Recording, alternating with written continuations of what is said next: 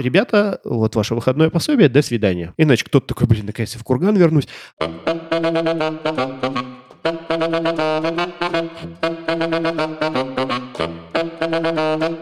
Всем привет, э, с вами Серебряная Чпуля. Сегодня у нас 17-я Чпулька, дождливая, за окном дождь. Возможно, вы будете слышать весь выпуск. Присаживайтесь. Пишем вам из Лондона. Если бы. У нас, кстати, вернулся Михаил. Миша с нами. Э, Нас теперь двое. Да, Миша, где ты был? Где ты скрывался от Чпуля? Слушайте, я был в двух равноудаленных местах от Москвы. Казань брал? А, не брал. Астрахань брал? Варшаву. А что было в Варшаве? Я был в двух местах. Сначала я поехал в Омск, понял, что там все не очень, и уехал на Кипр. Всем советую сначала съездить перед отпуском в Омск, чтобы понять, что все, что кроме Понять, Омска... что ваши инвестиции в, в отпуск в любом случае любом- купили. Уже окупились, да. Лева, о чем мы сегодня рассказываем нашим благодарным слушателям, тем, которые приносят нам донаты, деньги, цветы? В смысле? Тебе не приносят? Нет. Сегодня очень интересная тема. Мы так или иначе ее затрагивали в каждом нашем диалоге. Это рост компании. Зачем компаниям расти? Да. По численности, на самом деле. А стоит ли вообще расти? На самом деле у нас есть предположение, что многие компании считают, что увеличение численности им принесет какие-то определенные плоды. Но вот хочется сегодня разобраться, какие это им плоды принесет, зачем они это делают, какие могут цели вообще компании преследовать, если пытаются расти численно. Просто, например, у нас перед глазами там есть несколько примеров компаний, которые действительно, это же буквально за последние годы, если вот вы следите, например, за IT-компаниями, есть определенное количество компаний, которые просто очень быстро-быстро на- набирают людей. Они же делают это зачем-то, правильно?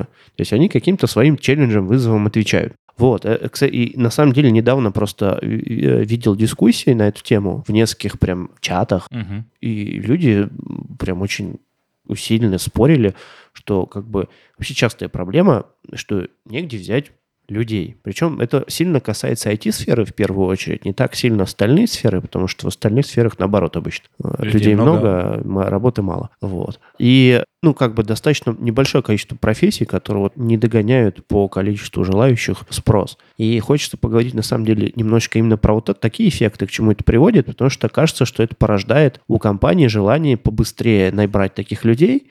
Знаете, бывает, вот бытуют всякие такие истории, да. ну, про то, что рынок пылесосит. Вот, э, Впрок. Впрок. Крок набирают, да. Да, вот, например, одна крупная e компания в какой-то момент на так напылесосила рынок, не прям всех наняли, а через э, полгодика треть из них уволили. Зачем было это делать? И что вообще произошло, да? Какой-то импакт в рынок, собственно. Импакт рынок, кстати, очень прикольный. Они, там их туда-сюда еще пытались потом несколько раз нанять уволить. А Тоже как, как людям-то интересно в этот момент было? это вообще отдельная история. Или вот я еще одну знаю компанию. Ну, да, кстати, не одну. Очень много компаний, которые тоже наняли, наняли кучу людей, потом бац, часть уволили резко. Это, знаете, как поделите свою армию пополам, за- заставьте их драться, и из оставшихся людей у вас получится очень офиге- э, суперская армия. Это что, так, по идее? То есть наймем 10 тысяч, э, оставим тысячу Ты- самых сильных, Ну, умных, вот надо, красивых? надо разбираться. Интересно, почему так происходит. Ну, то, что реально тенденция того, что IT-компании, вот сегодня речь очень сильно про IT-компании, они прям набирают кучу людей, прям оптом, особо даже не парятся. Например, так некоторые банки делают. То есть берут просто перманентно, открывают кучу вакансий, набирают, набирают, набирают, Никогда их не закрывают вообще. никогда типа. не закрывают. И у кого-то это нормально работает. Например, такая инновационная лаборатория в одном банке была, которых это на самом деле на поток посажено, потому что они умеют неплохо людей адаптировать. Вот. А у остальных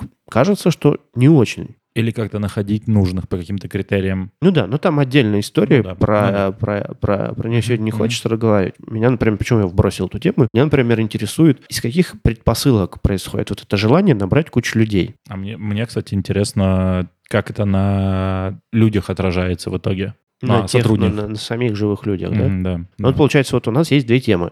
А. Как это на бизнесе отражается, каких бизнес-предпосылок, и как вот эти все ваши замечательные приседания отражаются на конкретных людях. И на самом деле третья тема, как в итоге это влияет на рынок. В долгую и В долгую, в В короткую, короткую, как да. это разогревает, расшатывает рынок. попробуем все это разобрать сегодня. Давайте с предпосылок начнем. Люди решения принимают, они их, вероятно, принимают не просто так. Ну, Зачем? как- да, в Ну- какой-то момент времени. Нет, иногда, иногда просто так. Это бюджет есть, давайте делать. Давайте харить народ по лесу. Но мы не про это сегодня. Вообще, кстати, часто так делают. Чаще, чем Расходимся. кажется. Да, Я, Чаще, чем не знаю. Слушай, у меня была одна интересная история. Мне рассказывали, что, короче, товарищ, э, он общался с топ-менеджментом европейским. ну, там, условно, в бане или еще где-то, вот, и спрашивает, как бы, слушай, вот, вот тебе надо там какое-то решение стратегическое принять. Ты типа, типа, зачем это делаешь? Ну, и как бы оказалось, что больше половины решений принимается просто, чтобы немножко эго потешить. Вот. А он ему так и выложился? Прям так это много разных людей так сказала, больше одного. Ну, ну, это вот, кстати, вот мы сегодня с тобой, Леон, как раз в, в кафе разговаривали на тему эмоциональных, рациональных решений. Угу. То есть люди все-таки живые. Ну, да, и они подвержены разным влияниям в разном ну, да, времени. Да, то есть когда Знаешь, рационалка работает. Когда я был? Молодым и наивным, ну, там, типа, после университета, я думал, что топ-менеджмент весь принимает строго рациональные решения. Ну, они что, дошли? Они же выросли. Значит, ну, они, они тоже могут... люди. Вот. Оказалось, что все люди, и, в общем-то, жизнь чуть сложнее, чем кажется. Сейчас я к этому абсолютно нормально отношусь. Мне кажется, это такой, знаешь, э, история про то, ты сам себе что-то придумал, а потом в этом разочаровался. И такой, ё-моё, жизнь несправедливая Никто же не просил тебя это придумывать, да? Да-да-да, вот из этой серии заблуждений.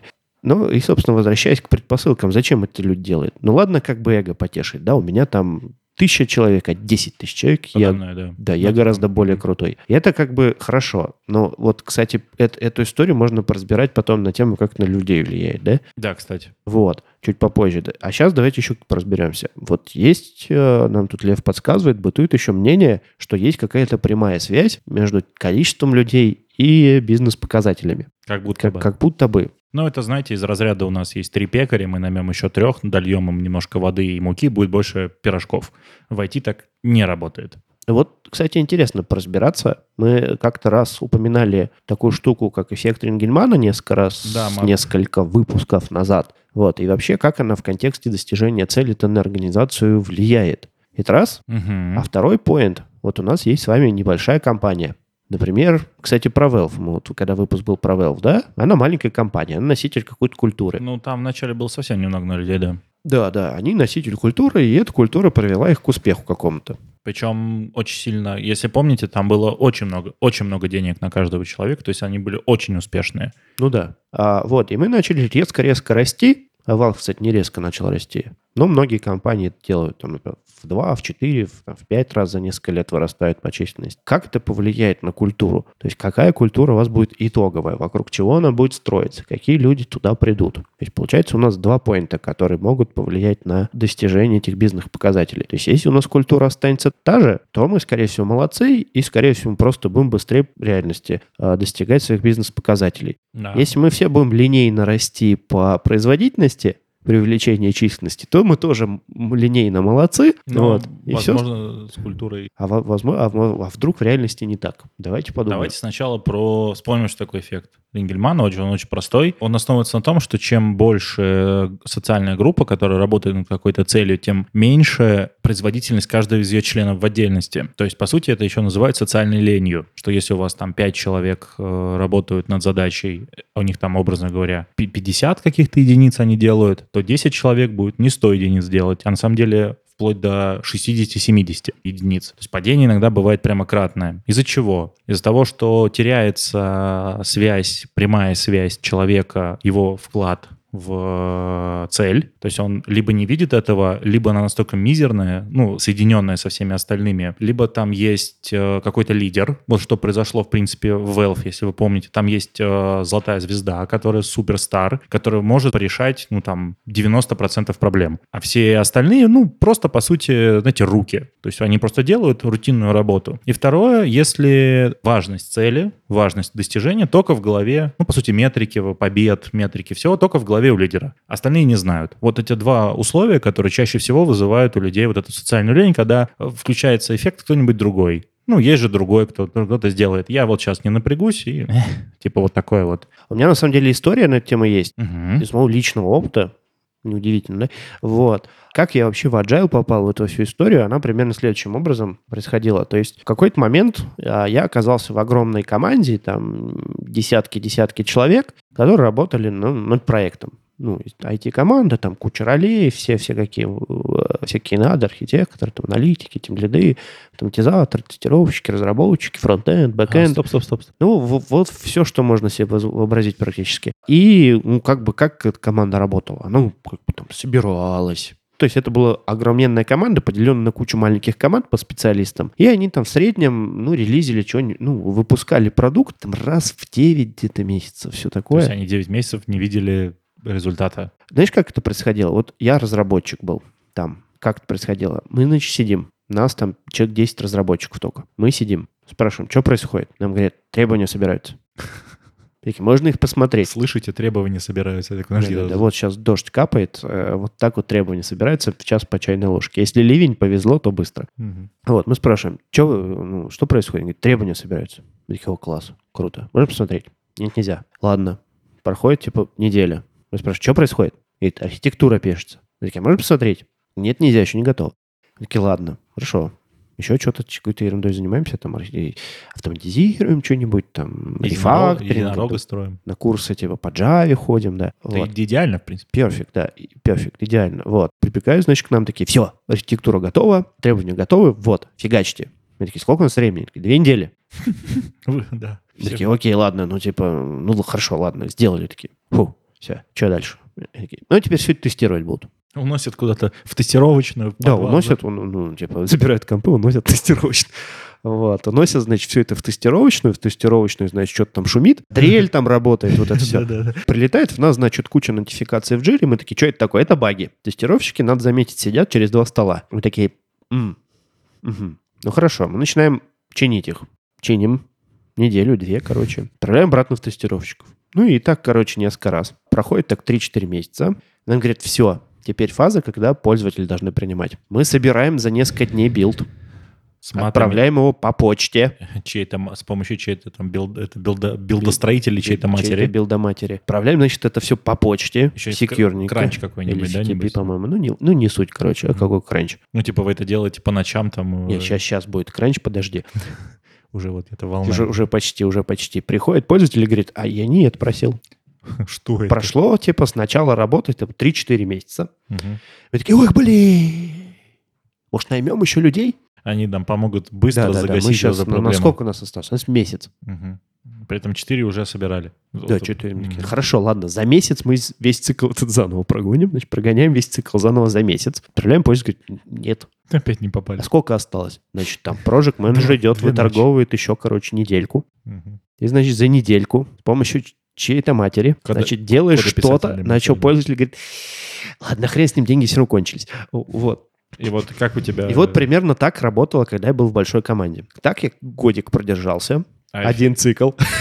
Я, в общем, значит, психанул. Ну, потому что, ну, ты что такое вообще сидишь, короче, а толку от того, что ты что-то делаешь, никакого. жи- Жизнь проживаешь просто и все там. Жизнь, ну, кому-то вообще на самом деле было нормально. Кто там за зарплату был это, я психанул. сказ- Короче, вот.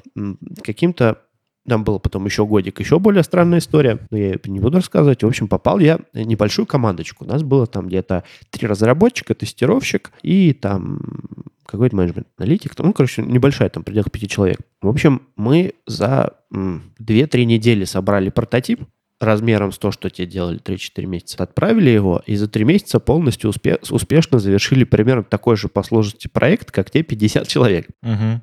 Вот. На что нам сказали, что вы большие молодцы, и знаете, что сделали? Уволили вас. Не, наняли еще 30 человек. А, ну тогда вы Ты будете не, по не 30... угадал название выпуска. И самое интересное, что я почему вообще э, ломанулся все эти скрамы, agile, мне настолько проперло то, что мы что-то что делаем. Оно, во-первых, то есть я могу честно сказать, что я сделал я, какой я вклад вот в эту маленькой группе вложил. Я могу, я получаю обратную связь.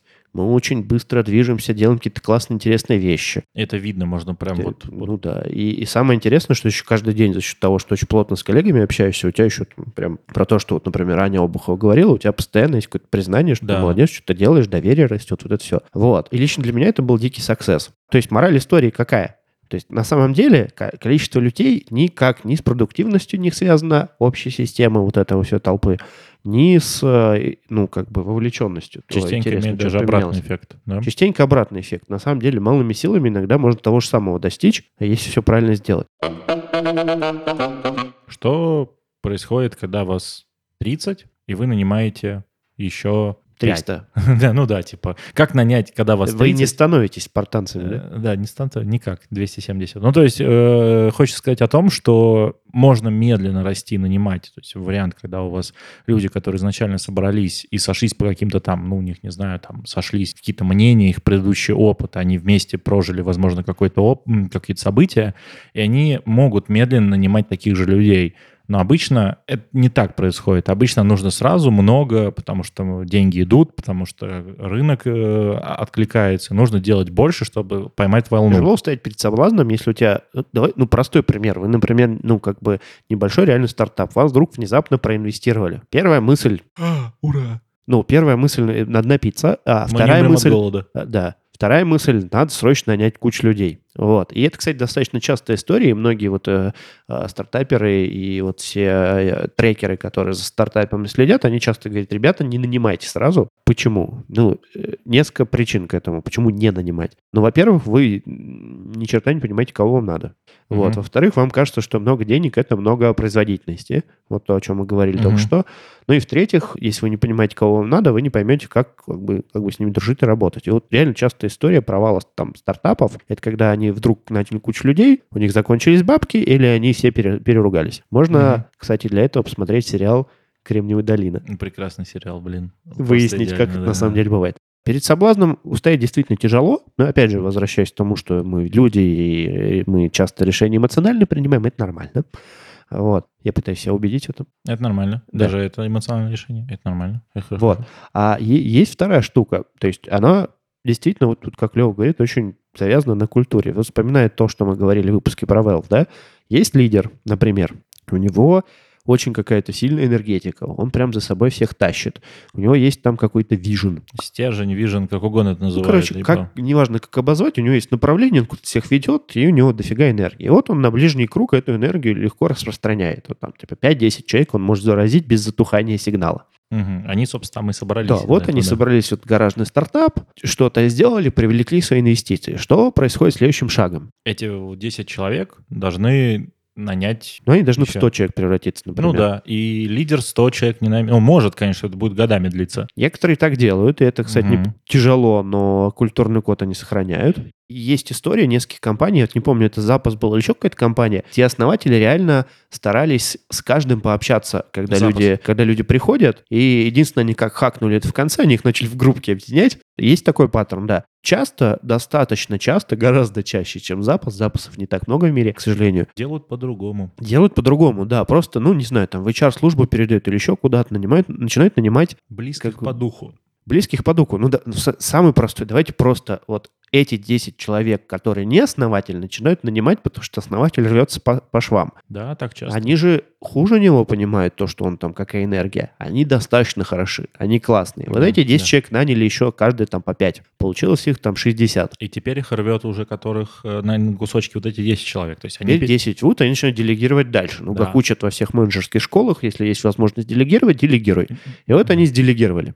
Вот, они сделегировали, скорее всего, в того, кого недавно наняли, там, своего зама или еще кого-то. Сигнал еще упал. Ну вот. вот. Если мы так вот несколько итераций сделаем, мысленный эксперимент проведем, допустим, мы там не 100 человек, а в какой-то момент нас стало 1000 за 2-3 года, ну, можно насколько, посчитать, сколько да, осталось. насколько да. далеко уйдет изначально вот эта идея от э, основателя. А что там произойдет? Вот как в случае с Valve было. Начнутся допущения.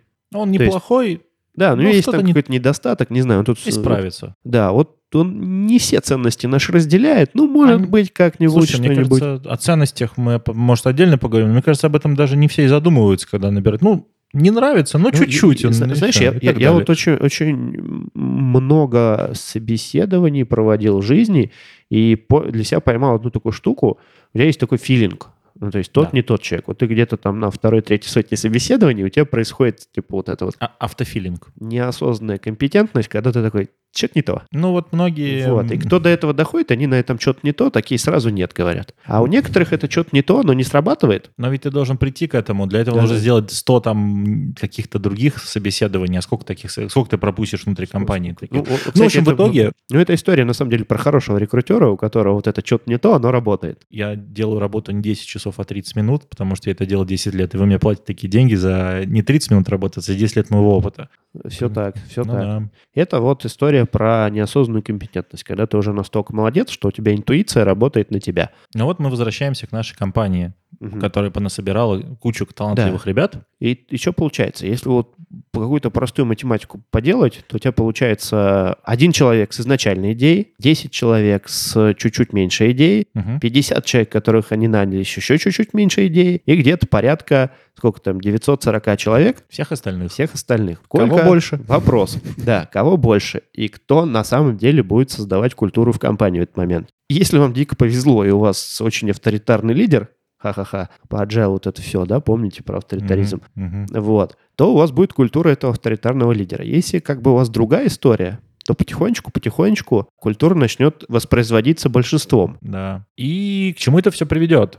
А приведет к тому, что эта штука станет неуправляемой. У вас на импульс... А, она может и будет управляемой, но будет просто другая. И не такая, как задумывалась будет. Она может породить в итоге какие-то решения, которые либо людей внутри отпугнет. Знаешь, как будет на самом деле? Вот, кстати, про то, что ты мне рассказывал. Вот у тебя будет изначальный вижен лидера, угу. оно будет на всех остальных транслировать, а поведение тех людей, кто вокруг, оно с этим виженом никак не коррелирует.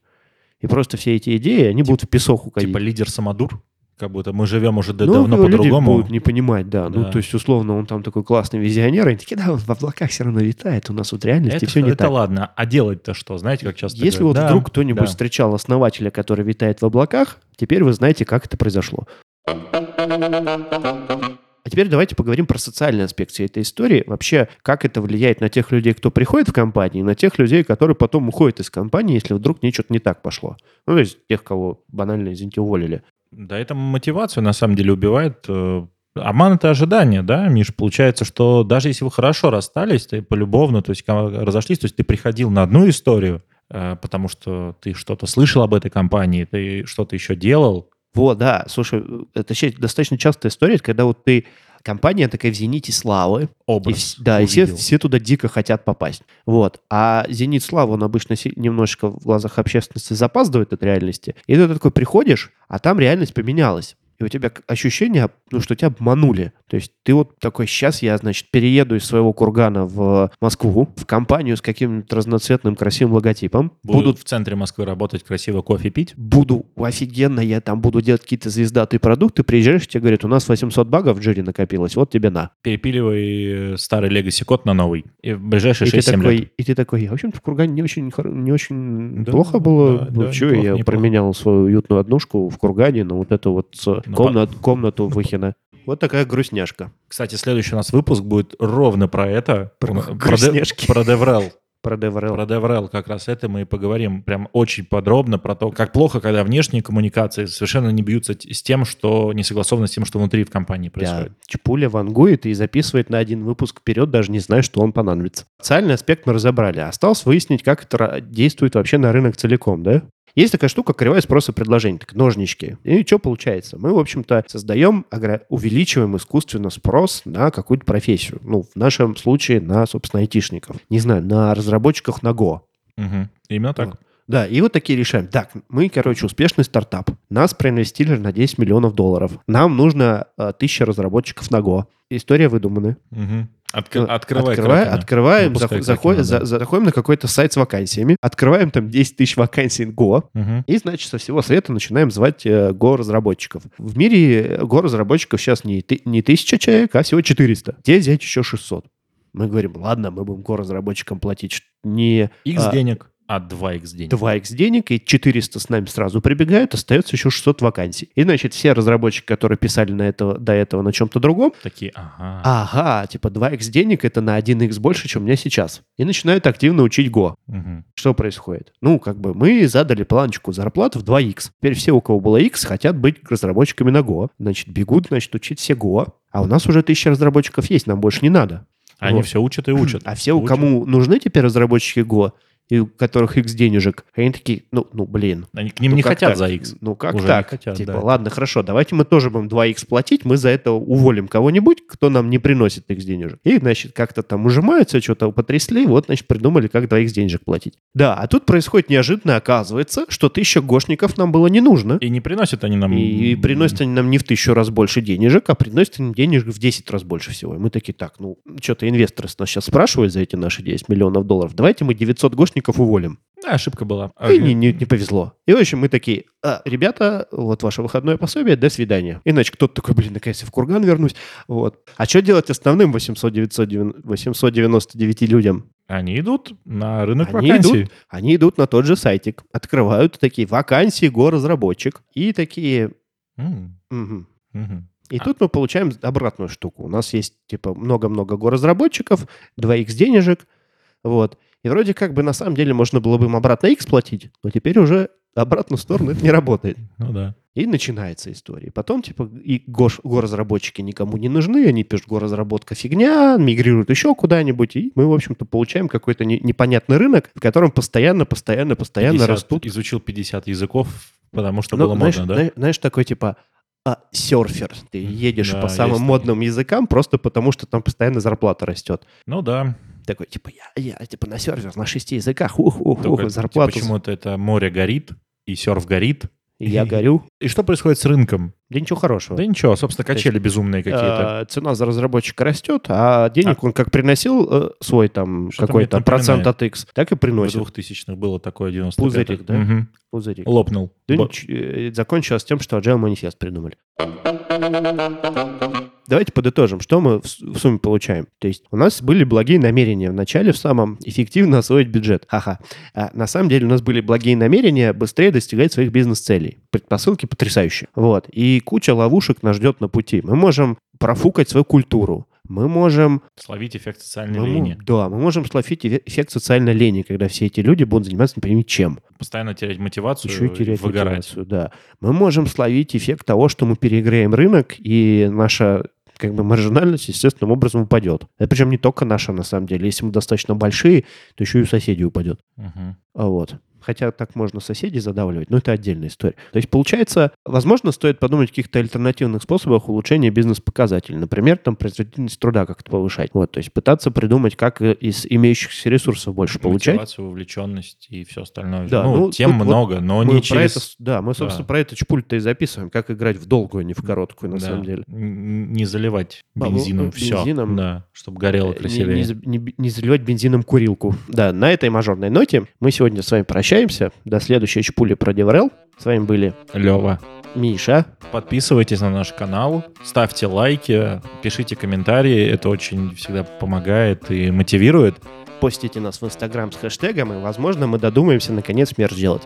Лев нам приказывает больше не говорить, чтобы вы слушали, там, в- давали послушать всем случайным людям, поэтому у нас сегодня очень скучное завершение чпули.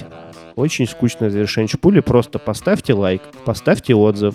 Ничего никому не надо давать слушать. Не, Просто не да. давайте слушать Просто никому чпулю. берете, переслушиваете чпулю, и эту информацию никому никогда не рассказывайте. Возможно, вы просто там и богатый станете.